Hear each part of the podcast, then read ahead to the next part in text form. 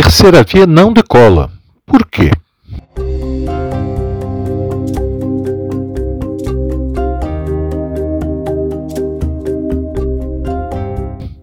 A fratura política na burguesia brasileira é a mais importante desde o fim da ditadura nos anos 80. Isso é algo imenso. As eleições de 2022 serão diferentes pela máxima gravidade de tudo o que ocorreu nos últimos 35 anos, e seu desenlace é, neste momento, ainda imprevisível. Quem se deixa embriagar pelas pesquisas que indicam uma provável vitória de Lula comete o mais grave entre os erros impressionistas, o facilismo. Subestimar Bolsonaro pode vir a ser fatal. Mas é verdade que se abriu uma brecha na classe dominante. A grave divisão burguesa é um fator enorme. Ela só aconteceu porque o governo Bolsonaro provocou um cataclismo. O custo do negacionismo foi terrível a banalização da barbárie por um governo genocida que trabalhou pela aceleração do contágio da pandemia, perseguindo aquilo que os epidemiologistas consideram a imunidade coletiva, resultou em uma tragédia humanitária. Bolsonaro foi longe demais, mesmo para os padrões selvagens da superexploração que prevalecem no Brasil. O elemento mais intrigante da conjuntura deste trimestre final de 2021 é, portanto, o imbróglio da incerteza ou indefinição da chamada terceira via contra Bolsonaro e contra Lula. Afinal, essa candidatura é a aposta prioritária do núcleo central da fração mais poderosa da burguesia.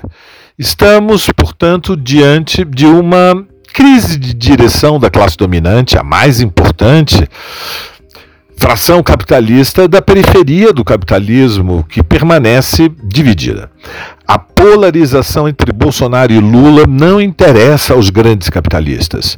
Embora as duas correntes que disputam influência entre o agronegócio, capital comercial, industrial, financeiro estejam muito unificadas em torno do projeto estratégico, do choque econômico, social, as privatizações, a busca de um equilíbrio fiscal, as diferenças políticas são incontornáveis. O capitalismo brasileiro pode se adaptar, já sabemos, a um governo Bolsonaro ou a um governo Lula. A experiência histórica é, é incontornável. Mas uma adaptação com graus muito diferentes, de contrariedade conflito, de confiança e tensão. Afinal, contra Bolsonaro, somente alguns manifestos. Mas contra Dilma Rousseff, mesmo um governo de concertação foi articulado um golpe institucional com o Supremo, com tudo. A fração mais rica e forte quer uma candidatura própria que defenda a agenda liberal de ajustes, de privatizações, mas também a preservação do regime democrático eleitoral. A analogia da luta política com xadrez é divertida, mas um pouco enganosa. É verdade que o xadrez é um jogo muito mais complexo que as damas. Afinal, são peças variadas com diferentes movimentos e possibilidades, mas ainda assim é uma luta somente entre duas forças. Na luta política e social, na luta pela disputa do poder, embora prevaleça nas nações urbanizadas, mais industrializadas, a disputa de interesses entre as duas classes mais poderosas, capital e trabalho assalariado, os conflitos são demasiadamente complicados para que a divisão se esgote somente em dois campos, por três razões fundamentais. Em primeiro lugar, nem a burguesia nem a classe trabalhadora são tão homogêneos a ponto de poderem se expressar de forma unificada somente através de um partido. Em segundo lugar, as camadas médias, ainda que politicamente fragmentadas, são suficientemente fortes para eh, cumprir um papel de desequilíbrio na definição da relação social de forças. E em terceiro lugar, existem transversalmente as classes, grupos sociais homogêneos, militares, policiais, intelectuais, artistas, religiosos e outros que têm um peso próprio. O paradoxo, portanto, da conjuntura é que a divisão da burguesia entre o apoio a uma possível candidatura de terceira via ou a Bolsonaro parece insolúvel. Nenhum setor importante tem disposição de apoiar Lula, pelo menos no primeiro turno. A resposta mais simples é que o campo que tem a responsabilidade da decisão, em primeiro lugar, PSDB, MDB e DEM, partidos que obtiveram bons resultados, lembremos, nas últimas eleições municipais de 2020, ainda não tem uma liderança competitiva para as eleições presidenciais de 2022 e estão dramaticamente divididos. Mas este é um argumento circular. Estão divididos porque não tem uma candidatura viável e não tem um candidato porque estão divididos. A questão mais instigante na análise é tentar explicar este impasse, que revela uma decadência profunda. Ela nos remete a três considerações. Por que não se abriu um processo de renovação de lideranças? Por que não conseguiram consolidar um partido ou frente de partidos para oferecer sustentação ao projeto da terceira via? E por que não se formulou sequer um discurso político, como expressão de um programa que tem alguma audiência de massas? A primeira questão repousa em um fenômeno social e político complexo. A eleição do Bolsonaro como eh, uma liderança carismática, traduzindo um giro da maioria da classe média para a extrema-direita, no calor das denúncias anticorrupção da Operação Lava Jato, capaz de atrair também votos em setores populares. Os três principais partidos que entre 94 e 2016 fizeram a representação política da classe dominante foram deslocados pelo arrastão radicalizado que provocaram quando o país foi incendiado com o golpe institucional dissimulado como impeachment de Dilma Rousseff. O feitiço se voltou contra os feiticeiros.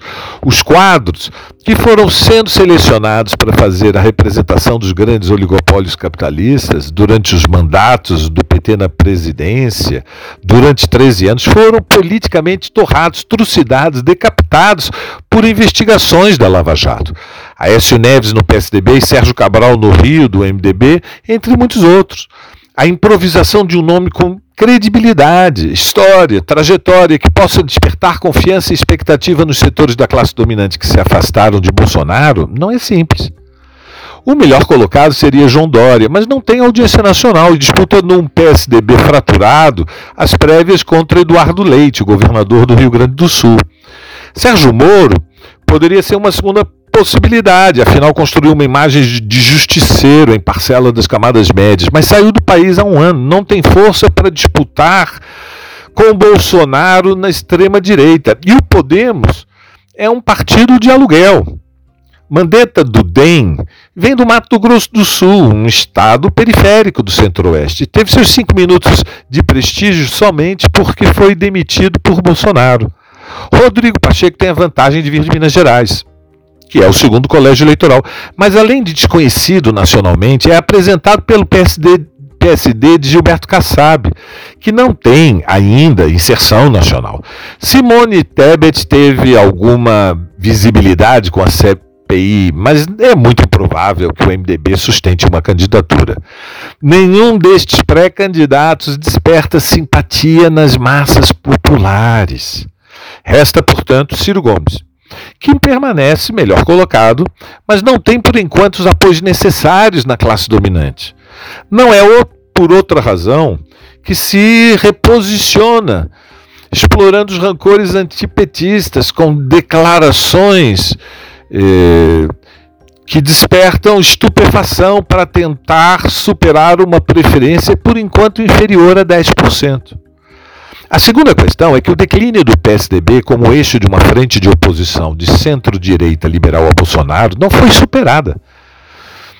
E não surgiu nenhum partido que possa substituí-lo. Tudo indica que as dificuldades da fração mais forte da burguesia em estruturar a sua representação nacional diante do desafio que será construir uma candidatura que terá que enfrentar Bolsonaro e o papel centrífugo do Centrão não será contornada antes das eleições de 2022. A terceira, mas também perturbadora, é a ausência de um discurso minimamente convincente.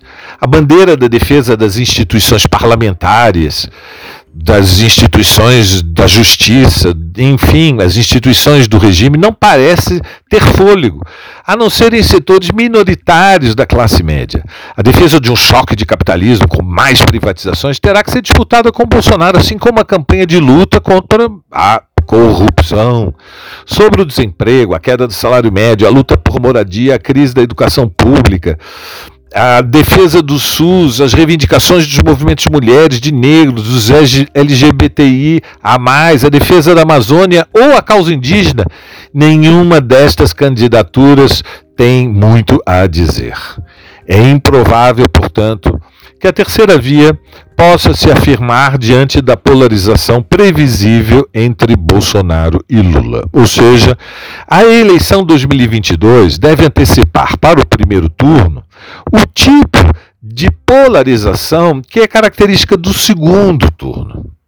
Mas a esquerda não será mais forte eleitoralmente defendendo ideias do centro liberal terá politicamente até muito menos respeito e confiança. A esquerda, se for possível uma unificação desde o primeiro turno entre PST, PSOL e outros partidos, não pode, não deve renunciar a um programa de reformas estruturais e medidas anticapitalistas.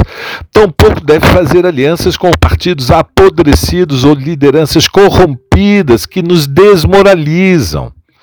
Diante da fratura burguesa, há uma oportunidade histórica.